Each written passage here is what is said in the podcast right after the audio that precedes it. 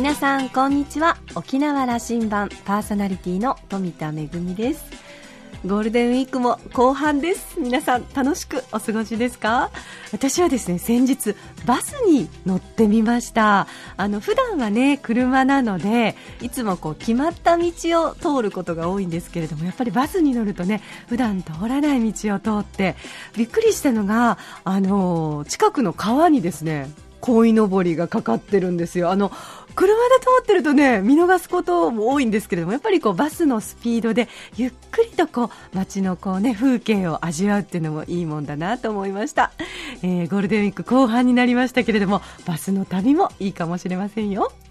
さあ沖縄羅針盤5時までお届けいたします。どうぞお付き合いください。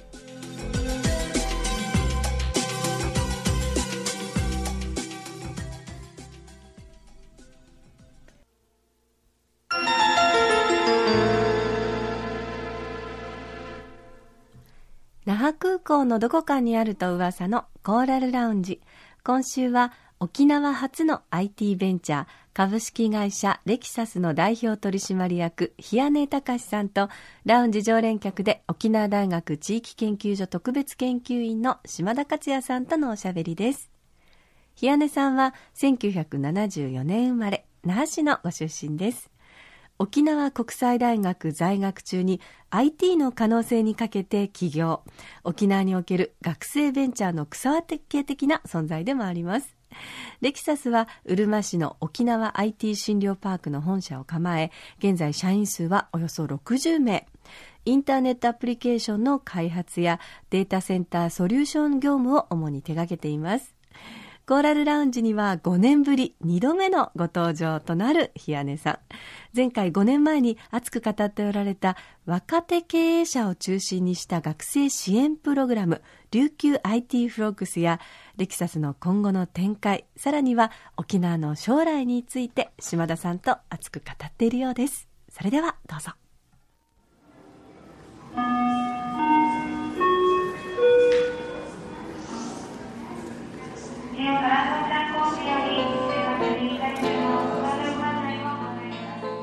えコーラルラウンジにレクサスの日根さんをお迎えしました。どうも日根さん。ようこそ来てくれました。にこんにちは、うん、はい、はい、2008年の11月にここに来てくれたんですよ。5年経ってます。5年。早い早いですね。ねお久しぶりです。婚姻矢の今年、矢よりも早いの感じがしますけども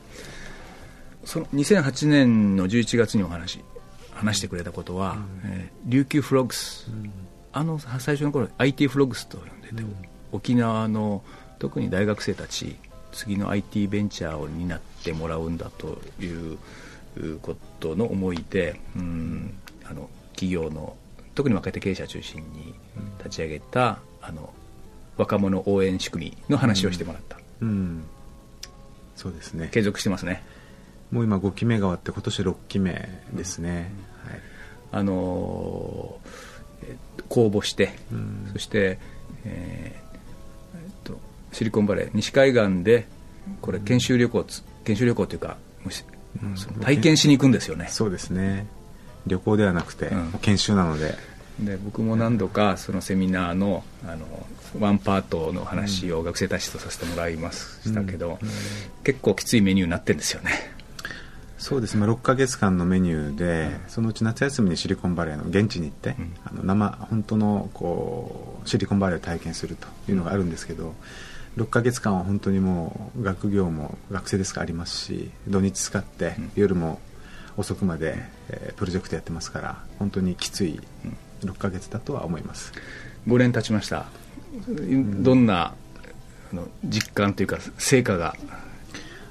報告できるような話ないですか、これの民間でやるというのも一つの、ポリシー目目的としてやってるんですけども1期は確か7社のスポンサーでスタートしたのが今もう30社近くなってますのでそういう意味では民間の企業の皆さんの関心、うん、応援っていうのがまず増えたということと、うん、えー、学生も琉球フロックスといえばというところで学生の間でもこう認知が高まってきて、うん、最近だとあの中学生からの応募とかあったりです中学2年生とか、とということで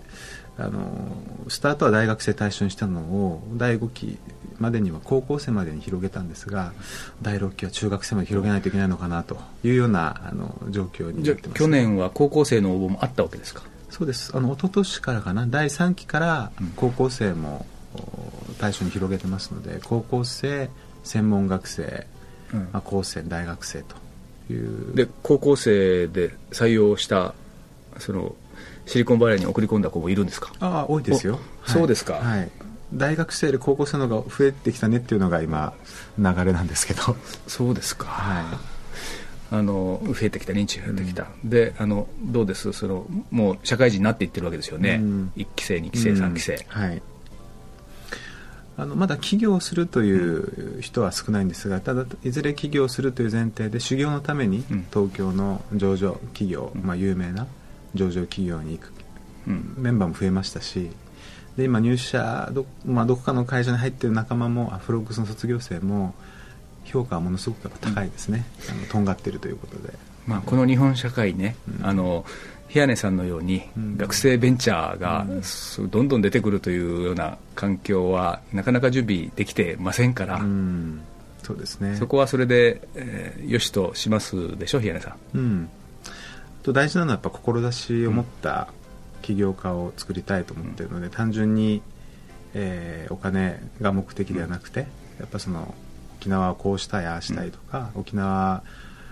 がアジアの中で、えー貢献したいとかそのために手段としてビジネスを通して貢献するんだというやっぱ志を持った若者あるいは起業家マインドを持った若者ですね、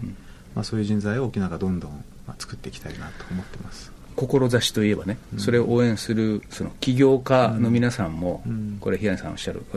今もすでにこう民間がという言葉を3回使われたけども、どうしても特に日本うん、特に沖縄は、官がいろんなことを、まあ、やってくれると言っておきますけども、やりすぎる部分もあるんで、その民間主導でやってるというのには、意味を、まあ、僕は感じますけどね。もともと自立というのがテーマなので、沖縄にとってもテーマだと思いますし民間にとっても、まあ、県民にとってもテーマだと思います。で今島田さんおっしゃるように公的資金を使った人材育成はたくさんあるんですけど、うん、まあ、民間で継続しているモデルっていうのが、まあ、基本的にないので、沖縄にはね。そういった事例を作りたいということとやっぱ公的資金は3年とか5年とか制限があるんですが、まあ、人材育成はもう10年20年50年100年やって成果が、あの相乗効果が出てくると思うのでそういう意味でも民間でしっかり細々とでも継続してそして仲間を増やして大きくしていく。で10年先30年先も継続していると。いう状況をどうしても作りたかったので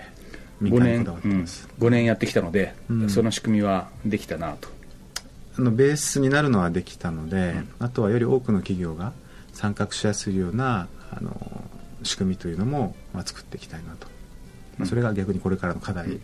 ですね、この琉球フロックスに関しては今年はどんな日程で、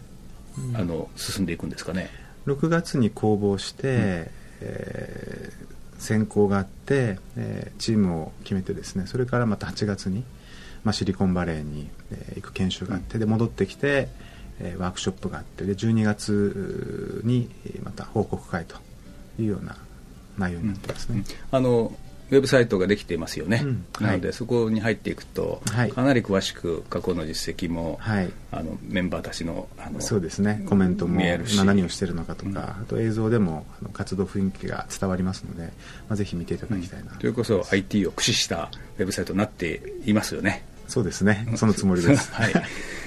あの僕はその IT 琉球フロッグスの話と、あの関連するんだけどもこれをレキサスの平根さんがあの、まあ、主導しているというとご本人これあのいやそうじゃなくてみんなでとおっしゃるんだろうけども、うん、あの平根さんが言い出しっぺでなさったのは事実で、うん、あの僕は平根さんはね、うん、沖縄にとっての学生たちの、まあ、ベンチャーの目標にならなければいけないと思ってならなければというのはまたちょっとあれかな言い方、なっていると思いますし、もっともっとなってほしいと思っている。あの大成功してほしいと思っていて、うん、それが逆にあの今の IT フロッグス琉球フロッグスの活動の最高のモチベーションというふうに、成功者が目標がいるんだということが、すごく意味を持ってくると思うん。です、かつ沖縄の中にいると、で沖縄の大学を出て沖縄でベンチャーをしてなっている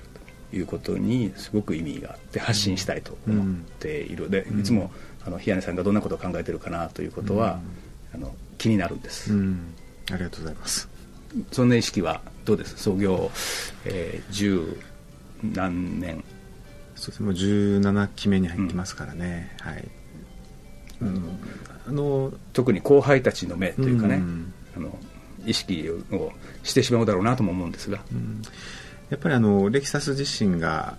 もっと大きな成功をこれからまあ作っていきたいと、ね、今本当成功してるとは私自身は思ってないのでもっともっとこうなんでしょうねこのこんな会社が沖縄になってよかったというようなあの質あと、まあ、数字もそうですけどね、まあ、そういう意味では2030年までに2000億企業になろうという大きな目標を掲げて今動いてますので、まあ、長期的に、えー、はそういう成功事例に、まあ、なりたいし、まあ、並行してそういう志を持った経営者を若手のねあの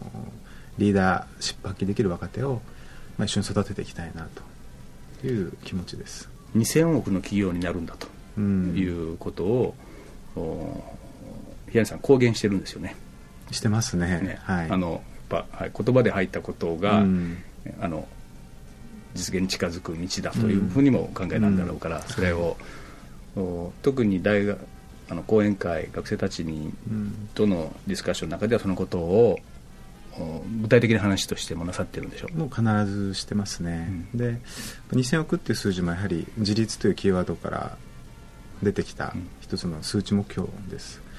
で、まあ、沖縄の自立っていうのがどうしてもレキサスの設立の背景にあるので沖縄の自立をやっぱこう民間で一生懸命やろうと実現しようと。でその時に、えー、まあちっちゃい頃からね沖縄自立しなきゃっていうのはメディアでも学校でも先生でも友達同士の会話でも会社の中でもあるんですけど何がどこまでどうなったら自立したかっていう定義とか目標が実はないなっていうことに気づいて、でそれじゃあレキサスとして、自立を目指す事業を作っていく中で基地関連収入のが、まあ、沖縄県毎年2000億税金を毎年頂いてるので、まあ、それをいらないと、まあ、仕送りをしてもらう子供が母親や、まあ、両親に仕送りいいよと。もう自分で稼いでるからいいよと言った時に多分自立と言えると思うので、まあ、私たちも少なくレキサスにおいては基地関連収入2000億と同等の外貨獲得ビジネスが沖縄にはもうできているので、えー、国の2000億税金はあのそれこそ今だと東北に回してくださいと、まあ、もらうどうかは政治的な判断はあると思うんですが、うん、言えるかどうかが重要だと思うのでそれを言えた時に初めて精神的な部分であの自立したと胸を張ってあの私たち県民は言えるだろうしあるいは2000億作るプロセスの中で間違いなく世界と沖縄をつなぐ事業が継続的な事業あるいは人材が生まれていると思うので、えー、そういう意味でも2000億にこだわって、あのー、いきたいと、うんうん、まあ、あのこの時代に沖縄において特に米軍基地収入ということでの、うん、あのこれいろんな計算式あるんですけどもおおむね2000億というふうに言われてる、うん、それををイメージしたわけですね。そうですね。これ、あの安全保障の問題とはまた別だと思っていて、そこはあの安全保障上米軍基地の問題が起きるんだけども、うん、この経済的な沖縄の自立においてのこの2000億という数字は、うん、これは変えることできるんだという状況を作ってみせたいと、うん、そうですね。2030年。2030年までにですね、はいあのー、その 2000, 2000億という数字は今の沖縄でいうと観光という産業で5000億稼いでるという、はい、それからえー、公共系の仕事あのまだその復帰四十数年で、うん、国が、えー、沖縄に、うん、事業として持ってくる公共事業的なもの、これが3000億ぐらいすると言われていて、はい。えー、で米軍基地をあの日本全体の中の7割強、沖縄が預かっていることにおいて生まれてくるその経済の、流れ動きが2000億という数字、うん、その中の2000億は取って代われるようなことを情報産業特にレキサスが主導しているものでやるんだと、いう理解でいいですよ、はい、あの基地いるいらないの議論ではなくて、うん、それあの2000億っていうのは国民の税金を何十年も沖縄もらってきてますからそれをいらないですよと言える状況を作りたいという意味が大きいですね、うん。うん、あのでその2000億の話を、うん、具体化していかないといけない、はい、あのビジネスマン、うん、日根さんとしては、このここの展望展開も聞いてみたいんですけど僕の認識ね、あの情報その IT の分野その大きな社会が変わるほどの IT 革命という時代、インターネットの時代が入ってくる頃に、日根さんは創業したと、まさにインターネットという時代を意識して創業したのが17年前。そうですね、はい、であの定着しましたよこの社会、うん、情報化、うん、で情報革命と言われた、うん、IT 革命と言われたと、多分あのその一通りのその情報のツールが行き渡ってね、これから本当の第2期の IT 革命に入ってくる、こう言われています、あのでビッグデータというのが、去年今年といよいよその IT その人間がこう蓄積したデータを、大きなデータをその社会全体が構造が変わるぐらいなことに使っていくんだということが起き始めていると、うん、多分レクサスもその波に乗るか乗らないかとこの2000億の話だと僕は見えるんだけども、うんはい、どんな戦略で臨みます？その2000億に向かって、うん、あのー、大きく3つの分野があると思っていて1つはテクノロジーの分野ですね。そこは今レクサスが創業してきた流れそのものです、もう一つはやっぱ人材ということで、えー、優秀な人材を育てるあるいは県外海外から引き寄せるという機能を持たないといけないと思っています。もう一つはアジアの時代において沖縄が持っているポ,、えー、ポテンシャルをコンテンツとして発信することが観光産業にもつながると思うのでそういう意味では沖縄そのものをどうプロデュースできるかと。テクノロジーとその掛け合わせですね。それを活用する人材がいる。でそれを沖縄にしかないものを世界に発信するこの3つの切り口を掛け合わせた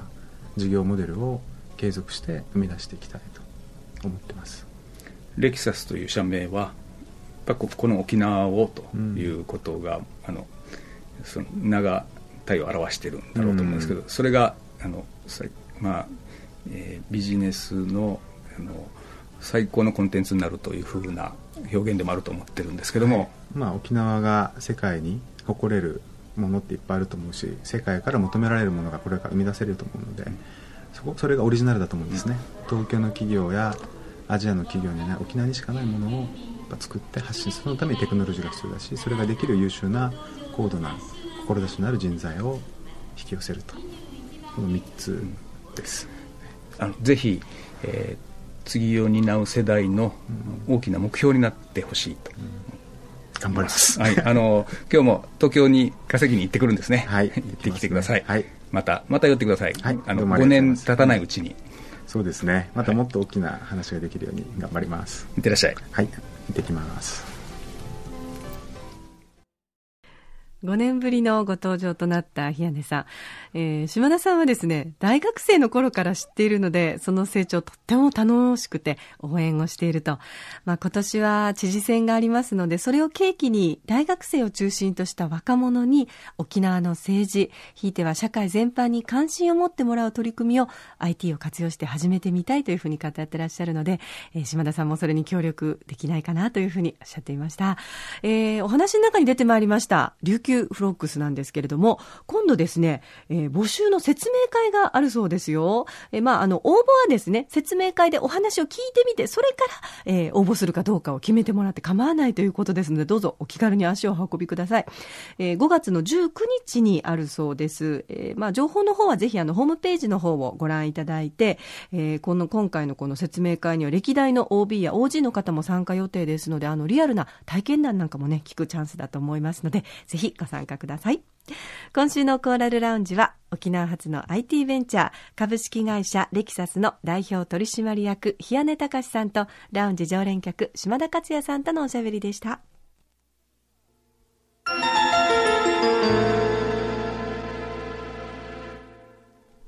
めぐみのあしゃぎだよりのコーナーです。えー、先日、運転免許証の切り替えに行ってまいりました。えー、違反がなかったので、あの、有料講習という、まあ、30分で済む講習だったんですけれどもね、まあ、あの、その30分の中で、例えばこの免許の切り替わる前からの、まあ、道路交通法のあの、改正による、こう、いろんなね、あの、お話をだったりとか、まあ、いろんなお話があるので、こう、先生もですね、割と早口でこう、でやーっといろんなことをお話しされてたんですけれども、その中で、あの、事故の様子を記録したこう映像を見てですね、ねあの沖縄県内はあの事故が起こるのが交差点が大変多いというお話がちょっと印象に残りました。特にあの片側3車線のまあ大きな道路ですね。こういうところで右折が特に注意というお話だったんですよね。あの前にね、あの右折車がいるとこうついあの続いてこう行ってしまいがちなんですけれども、あのそれは本当に一瞬のこう直進車が途切れた間だったりすると、もう次の車が入ろうとすると直進車がわーっと来てぶつかってしまうような事故が、あの、よく起こる交差点というのがもう、あの、県内に何箇所もあるそうなんですよね。だから、あのね、えー、私たちっていうのはこう、普段こう、車を運転していて通り慣れてる道でも、やっぱりちゃんと、あの、信号に従って、そして右左よく見てという、とっても基本的なことかもしれないですけれども、そういうことを守りながら注意して運転をしないといけないなというふうに思いました。それにしてもですね、私の運転免許証、もう写真見るとですね、びっくりするぐらい母親になんですよね。もう本当に自分でも、私はここまで母親になんだと思ってびっくりしましたけれども、まあ、はい、その、あのね、有料講習で得た知識をもとに、私も安全運転気をつけたいと思います。めぐみのあしゃぎ代理のコーナーでした。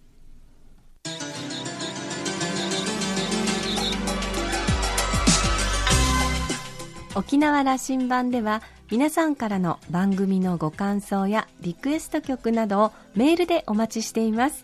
宛先は864アットマーク r 沖縄 .co.jp 864アットマーク r 沖縄 .co.jp です。懸命に沖縄羅針盤と書いて送ってきてください。お待ちしております。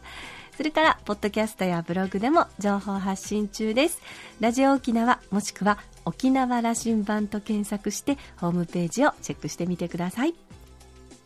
沖縄羅針盤、今週も最後までお付き合いいただきまして、ありがとうございました。そろそろお別れのお時間です。パーソナリティは富田恵でした。それではまた来週。